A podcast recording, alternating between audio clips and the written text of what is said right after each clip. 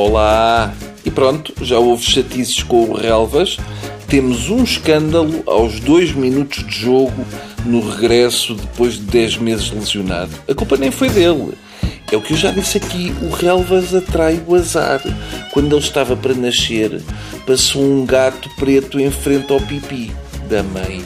Hum? Não há nada a fazer. Desta vez foi um assessor do PSD que pontapeou um jornalista que ia tirar uma fotografia ao relvas. Eu percebo o assessor. Nada de guardar relvas para a posteridade. Aliás, na minha opinião, para evitar que tirem uma foto do relvas vale tudo. E é preferível dar uma canelada no jornalista a um pontapé nos testículos, porque isso pode causar asfixia democrática. O mais giro desta história é que o assessor é um velho conhecido dos jornalistas e auto-intitula-se Zeca Mendonça. Eu não sei se ter o nome de Jagunço contribui de forma positiva para que a cena do pontapé pareça apenas circunstancial. Mas importa dizer que o jornalista já desculpou Zeca Mendonça.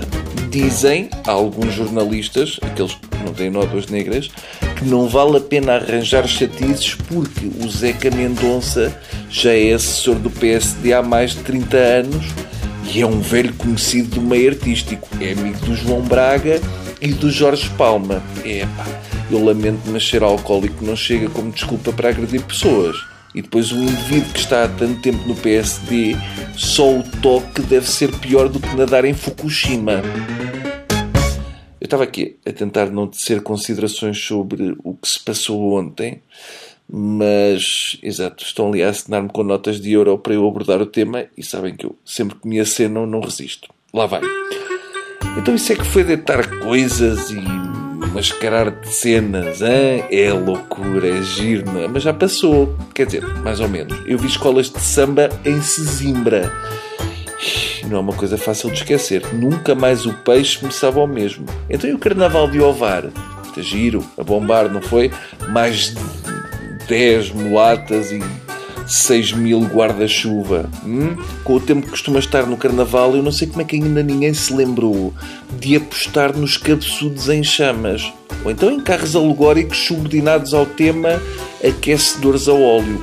Todos os anos temos que ver na televisão malta a dizer que está a chover e os carros alegóricos não podem sair. E eu começo a pensar que os carros alegóricos nunca existiram. E é bastante estranho porque é carnaval e só se vê pessoas a choramingar com ar triste. Nem na Sexta-feira Santa se vê tanta gente deprimida. Vão festejar o Carnaval e acabam a queixar-se do tempo. É a única tradição portuguesa do entrudo.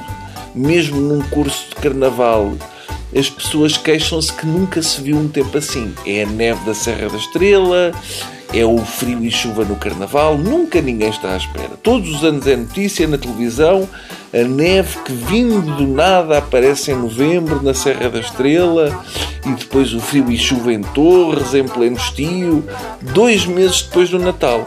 Hum? Se calhar o ideal era passar a época de incêndios para o Carnaval e a época de Carnaval para a época de incêndios.